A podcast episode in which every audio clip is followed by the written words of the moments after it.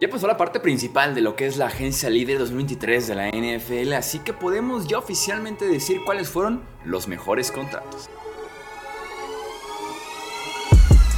Hablemos de fútbol. Hablemos de fútbol. Noticias, análisis, opinión y debate de la NFL con el estilo de Hablemos de fútbol.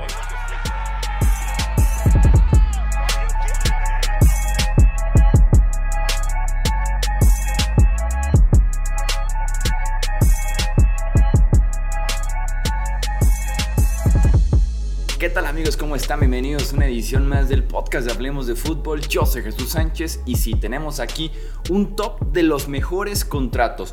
Obviamente la mejor forma de analizar y juzgar estos movimientos, estas firmas, es esperarnos a que literalmente jueguen con los equipos y no estar juzgando desde ahorita, pero no vamos a esperarnos dos, tres temporadas para decir este movimiento funcionó, este no. Lo que haremos aquí es poder analizar necesidad, precio sobre todo pagado, calidad del jugador, potencial de la firma y demás. Así vamos a definir cuáles fueron los mejores contratos y en otro episodio podremos decir cuáles fueron, en mi opinión, los peores. Como siempre te invito a que comentes en tu opinión cuál fue el mejor movimiento que creas tú de toda la agencia libre.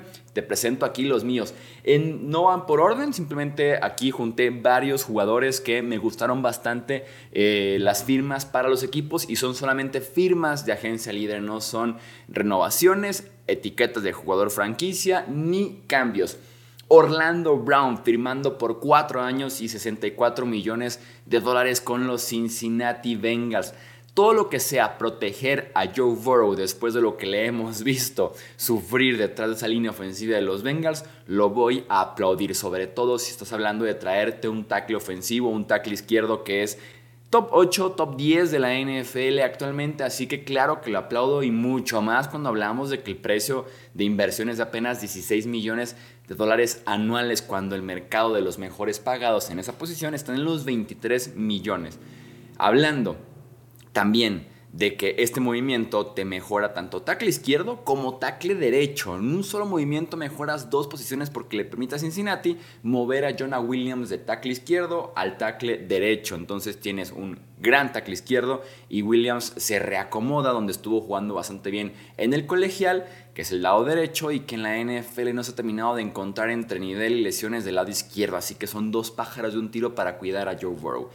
Movimiento número 2 de este top, Chauncey Garner Johnson firmando por un año y 6.5 millones de dólares con los Lions, con otros incentivos que lo pueden llevar hasta 8 millones de dólares.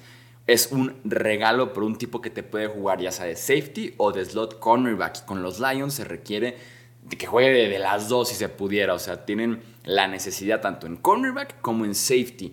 Aparte de que sumas un tipo que es mucha cultura, vestidor, liderazgo, mentalidad ganadora, actitud, personalidad, lo cual le viene muy bien a estos Lions que están pasando como por esa transición de ser un equipo de reconstrucción, un equipo competitivo, un equipo que se la debe de empezar a creer que es un equipo de playoffs y que puede también hacer mucho ruido en enero en la conferencia nacional.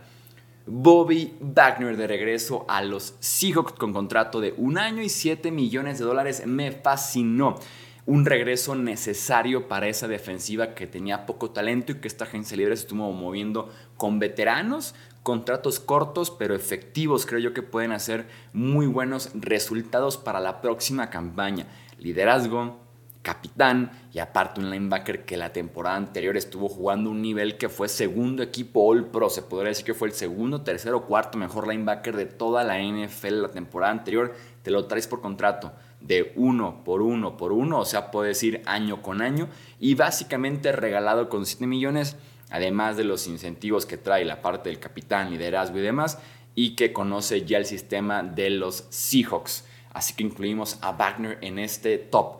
Marcus Davenport firmando por un año y 13 millones con los Minnesota Vikings. El potencial y talento ex primera ronda está ahí con Marcus Davenport. De hecho, los Saints originalmente pagan dos primeras porque tienen que subir en el draft para ir por Marcus Davenport. Un jugador que nunca jugó más de 500 snaps con los Saints, era parte de una rotación muy fuerte que había en esa línea defensiva, aparte que había muchos nombres y buenos nombres también. Tienes, si eres Minnesota, un jugador con ese potencial y talento, que salió barato, que estás viendo también por un año, o sea, ponerlo a prueba, verlo en tu sistema, verlo con un rol mucho más grande en caso de que así se lo pidan y que aparte tienes la opción de negociar con él antes que ningún equipo para el 2024 en caso de que salga bien. Estas firmas de un año para jugadores jóvenes, que es prueba que mereces ese contrato de 4 o 5 temporadas, te da también la opción, insisto, de negociar antes que nadie con él. Porque si estás en la semana 10, semana 11 y el tipo va de maravilla, puedes empezar a la de ya a negociar. Si no, la temporada termina, puedes negociar. Si no, puedes etiquetarlo como jugador franquicia. O sea, tienes la opción de ser tú el primer contacto con un posible gran agente libre del siguiente año. Así que también por eso me gusta mucho cuando firman jugadores jóvenes a contratos de un año.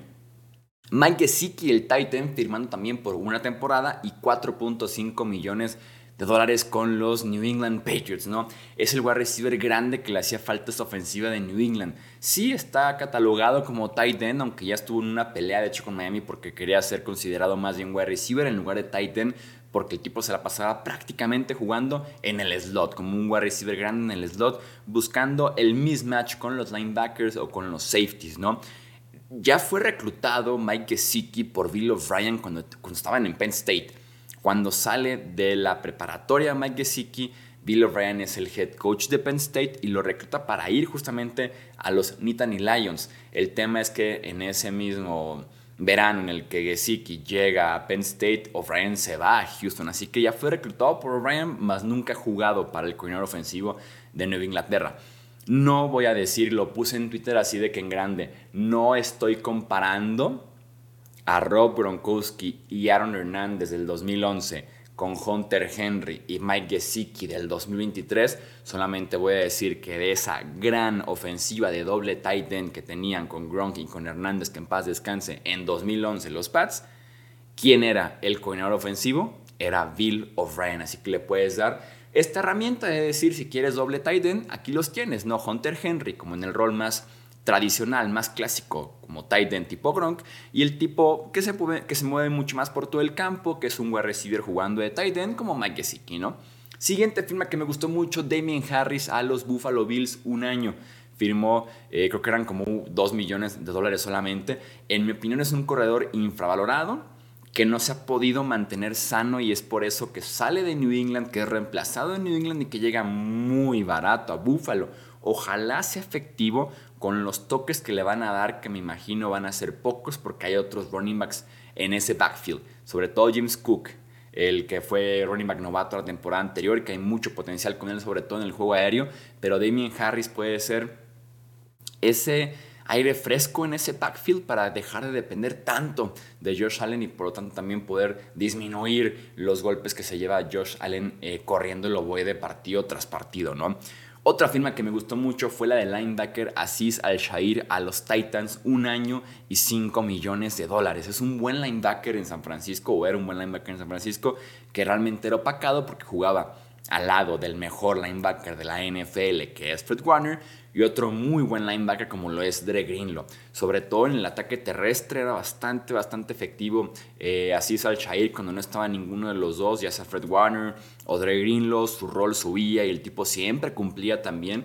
Eh, salió barato, sobre todo para cubrir bajas que tenía Tennessee en la posición de linebacker importante que tuvo este mismo agencia libre. O sea, se le fueron sus linebackers y en su lugar llegó básicamente a Cesar Shair como un tapón de un año, mientras la franquicia como que se reencuentra, se reconstruye. Y me gusta esta firma como una firma que pasa muy por debajo del radar y que puede ser buena para Titans.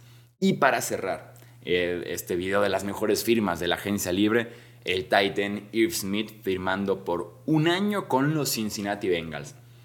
No me quiero ilusionar otra vez con Irv Smith porque siento que ya he pasado por este proceso con Irv Smith del Titan, pero es que pagarle a un tipo como él con 24 años y con el potencial que tiene por un año 1.75 millones de dólares es una ganga. No se ha mantenido sano, no bloquea básicamente, pero puede ser un peligro real en el ataque aéreo, que ya tienen muy buenas armas en ese ataque aéreo los Cincinnati Bengals, y que firma a un Titan barato y que le puede sacar mucho jugo como ya lo ha hecho anteriormente los Bengals y que recientemente lo hizo con Hayden Hurst, por ejemplo, que lo, que lo traen en un trade con los Ravens, creo que fue en un cambio con, ya había jugado con los Falcons, Hayden Hurst. No me acuerdo cómo llega Hayden Hurst a Bengals, pero llega muy barato y lo, lo revalorizan y que firma ahora con los Panthers, ¿no? Entonces puede ser como ese Titan de juego aéreo, ¿no? También consigue Yuzuma, pasó ya con Cincinnati, ¿no? Un Titan barato que llega después caro a los Jets. Entonces, Ear Smith apuesta seguramente a esto y con una ofensiva en la que están de verdad muy centrados, con tres muy buenos wide receivers como Jamar Chase, T. Higgins, Tyler Boyd, Irv Smith, si se mantiene sano y está en ese rol de Titan que está enfocado en el juego aéreo que conoce ya a Jamar Chase, que conoce ya también a Joe Burrow, puede ser una gran firma con un potencial enorme, con 24 años y que, insisto, es contrato de un año, tipo muy joven, y que te puedes tener ese derecho a negociar primero con él cuando se convierta otra vez en agente libre en 2024. Voy a dejar hasta aquí entonces este top. Recuerda comentar cuál te parece a ti que fue la mejor firma de esta agencia libre para que se arme el debate sano en los comentarios. No olvides también suscribirte, dejar un like y compartir este podcast con otros amantes de la NFL. Yo soy Jesús Sánchez, esto es Hablemos de Fútbol. Hasta la próxima. Gracias por escuchar el podcast de Hablemos de Fútbol. Para más, no olvides seguirnos en redes sociales y visitar hablemosdefutbol.com.